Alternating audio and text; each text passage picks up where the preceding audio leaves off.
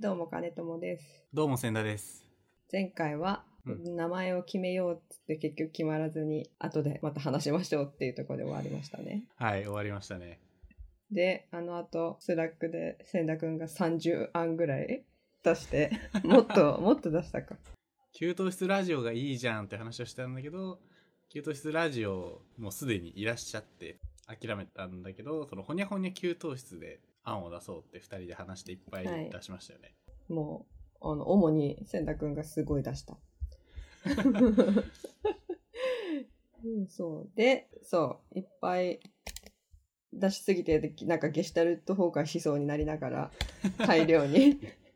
ありましたね。ゆらゆら給湯室、ゆったり給湯室、憩いの給湯室、おしゃべり給湯室、にぎやか給湯室、お気楽給湯室、黄昏給湯室、早起き給湯室、夕立給湯室などなど、うんバーっと出しましたね。すごい、全部言うかと思ったわ。すごいね。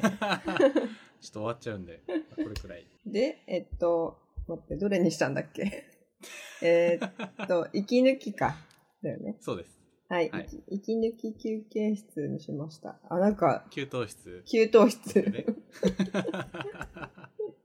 まあ、まんまですね。仕事からちょっと一息、息抜きをがてら話すみたいな感じのニュアンスで、意味的にもまあ合ってるし、字面と、もうなんとなくで、これいいじゃんっていうあの感覚で、うん選択の大量の案の中から私がいいじゃんって言いました。いや、ありがとうございます。決めていただいて、自分で決められなくなってたんで。いや、う。そうそう。あんなに出したら、そら、すごい、今さ、うん、うん、バーって書いてくれてたのをさ、うん。カウントしてみたらさ、カウ ントしたんですか そうそう。箇条書きの番号を振ってみたらさ、53だって。 ?53 案の予選を勝ち抜いて、すごいですね。そう思う。でもそんな大層な、 すごい画期的なあれじゃないけど、割と基本な感じのところに落ち着きましたが。確かには無い。難に落ち着きましたが、一応、でもまあ無事決まりましたね、これで。はい。よかった。というわけで、一息給湯室でいきますので、よろしくお願い します。 え、息抜きだよね。ダメだ。全然覚え、やばい。先行きが不安。二人とも覚 えられないえーっと、えーっと、息抜き給湯室。うん。ダメだ。付箋に書いてちょっと貼っとかないと覚えられない。 まあそんなにあの、名乗ること多分ないだろうから、やっていきましょ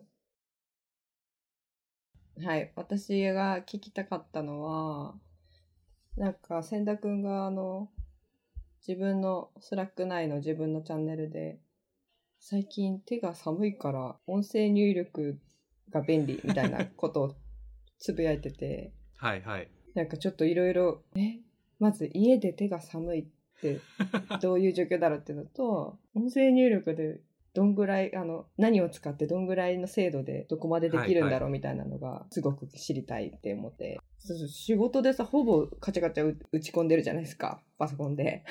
精度というかその辺があんまり私やったことのあんまりないから、あー、なるほど。怪しいんじゃないかなって思なっちるほゃど、ってなるほど。正確に起こしてくれないんじゃないかという。そうそうそう。結局自分で直したりするのかなとか、はいはいはいはいそ。の辺が気になっている。あー、なるほど。いや、それがですね、うん。結構最近の、最近のっていうか僕は最近のしかやってないんですけど、音声入力、精度結構高いですよ。えで、まず僕の部屋が寒いのは、ー、うん。いや、あの、金友さんご存知だと思うんですけど、そのうん僕今実家住んでて、はいはい。うん。で、あの、そう、僕とズームする人はみんな言うんですけど、千田くんその背景、え、何それ壁紙じゃないのってすごうんうんいいつも絶対言われるうんんですけど、その僕の部屋が結構和室なんですよね。いや、本当バーチャル背景かと思うやつ。そうそうそうそう。あの、畳に、で、あの、昭和ガラスがうん。 ついてる障子のなんか引き戸に襖でみたいな。でとにかく和室で、うんう後ろにあのめちゃくちゃ古い棚が3つ棚棚タンスなんていうんですかタンこれタンススタンスですよね3つ並んでるんですけどなんか、こ れがすごいよね。あの、代々引き継がれし、そうそうタンスみたいな。そうそう代々引き継がれしタンスがあってまあこれ祖母と曽祖母と、あの、嫁入り道具で、本当にそうなんだ。あ、そうそうそう、本当にそうですす。ごいなんか、そう、僕も聞いた話なんですけど、その、昔は、その、お嫁に行かせるときに炭素を持たせるみたいなうん風習があったらしくうて、ん、僕のおばあちゃんとかが、あの、うちにお嫁さんに来るときに、持ってきてうタンスがんずっとうちにあって、かなり古いものらしいんですけど、だから、 そう引き出しとか好奇心で昔開けたりするんですけど、うんめちゃくちゃ昔のその、おばあちゃんがもらったであろうなんか、服とかかんざしとか、えー、すごい。まあそんな感じなんでその、寒いんです よ木造家屋で古シくンプルてに寒い。え、暖房はないないのエアコンはうん。去年設置しましたで、それをつけてるけど、つけてな寒いでい。すねつけてても寒いんだそれでも手かじかむしストーブの方があったかいんですけどそれがあればさすがに大丈夫なんですけど、うんまあ、たまに換気とかした方がいいしずっと、なんかずっとストーブつけてるとももわっとしてきません、うん。ストーブはあったかいけど、確かにずっとリモートで真横でずっとなんか、逆に暑すぎる気もする。うん、僕ん家は結構もわーっとなんか二酸化炭素濃度がうん。下がってくる感じがしてああ、結構なんかそういうのって集中力に直結するらしくてそうなんだ。なんか二酸化炭素濃度計みたいなの買ってる人とかいましたねええそれくらい大事らしいですよ炭素濃度なんて気にしたことなかったな。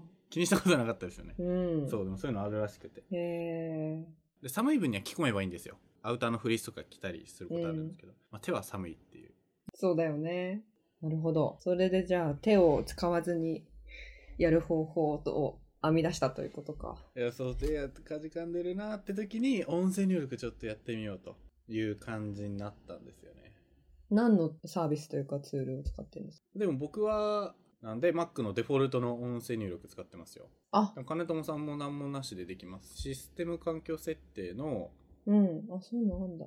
キーボードのところにう音ん。声っていうタブがあると思うんで、そこでオンにしてうんうでショートカットキーが選べるじゃないですかん。うん。僕はファンクションキーを2回押すにしてるんですけどおー。これで持ったらスラックとかこうファンクションキーにタトンって2回押すと音声入力始まるんでそこでバーッと喋るみたいなえー、すごい。え、ちょっとやってみよう、後で。で結構精度が高くてだからその長文とかを打つ時うんうん。まあさすがに一言二言だったら打った方が早いんですけど割と長文とかうん。は正確に出してくれるんでバーってまず喋ってあと記事書くときノート書くときとかもうん。バーって喋って後から削るみたいなのはたまにありますねえー、すごい。ま、え、ちょっと、最近のだと、千田君のノートの中だと、ど れか見よう。あーでもそれでやったのはまだちょっと公開できてないんですよねあ、そう。結構、気合い入れて出すよ ね。気合い入れて出すそうだタからイプなんですよね僕いやそうなんですよでもまあ、一発一発がすごい。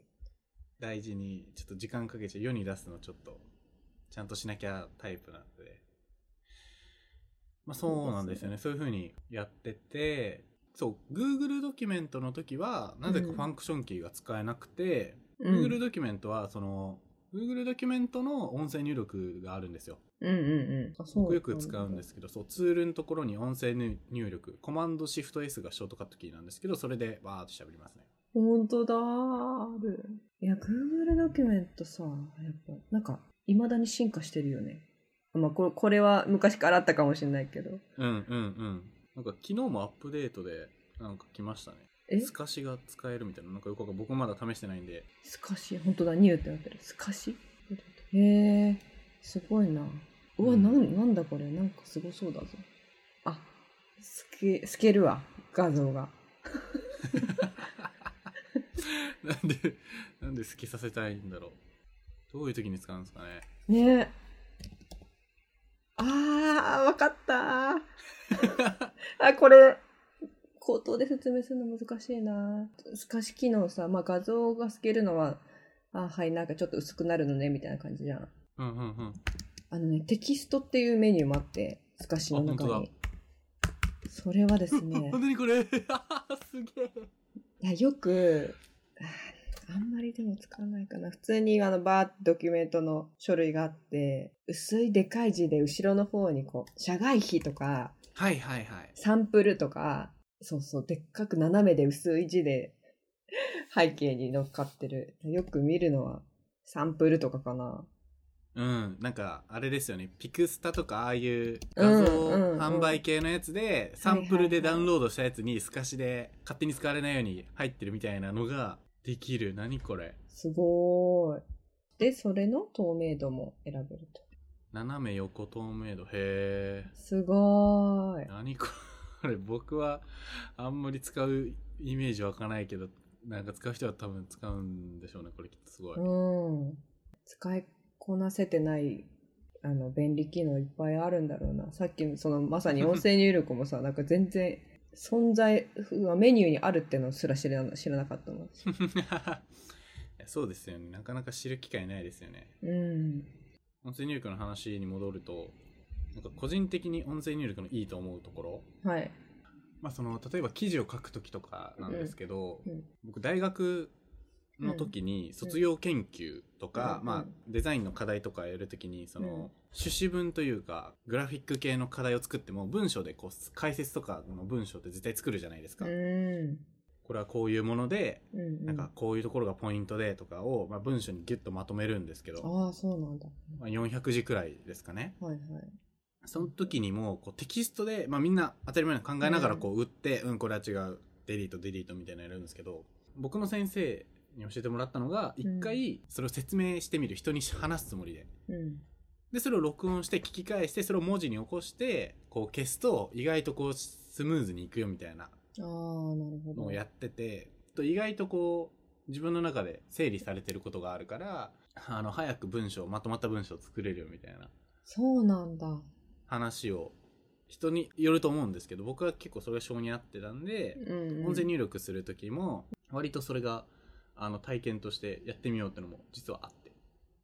ああいや素晴らしいねなんかさ人によって違うもんねあのスタイルはさうん。いやあの書きやすいそのやり方みたいなやり方なんかでも 僕に合うそのやり方が見つかってるのがすごいなと思 っていや、そう、先生に教えてもらったのが、たまたま僕はハマって、ねえ先生ありがとううんそう、文章書きながら整理っていうのが僕すごい苦手で、そう書いてるうちにだんだん分かんなくなってきちゃうんですよね自分の書きたいこととか言いたいこととかどんどんどんどうんんうんなんかこう、なんか付け足し付け足ししていくうちにうんちょっとこうそれていくみたいなのとかがあったんでそうそれが便利だったというああ、すごいね。じゃあめっちゃ相性がいいんだね。その、うん相性いいのかもしれないです僕は手の寒さだけじゃないんだね。そ の、解消できそうるですいろそういうん意味なでも課題感は。そう。なあなるほど。あ、なんか、すっごい今の話聞いて、なんかめっちゃやっとクリアに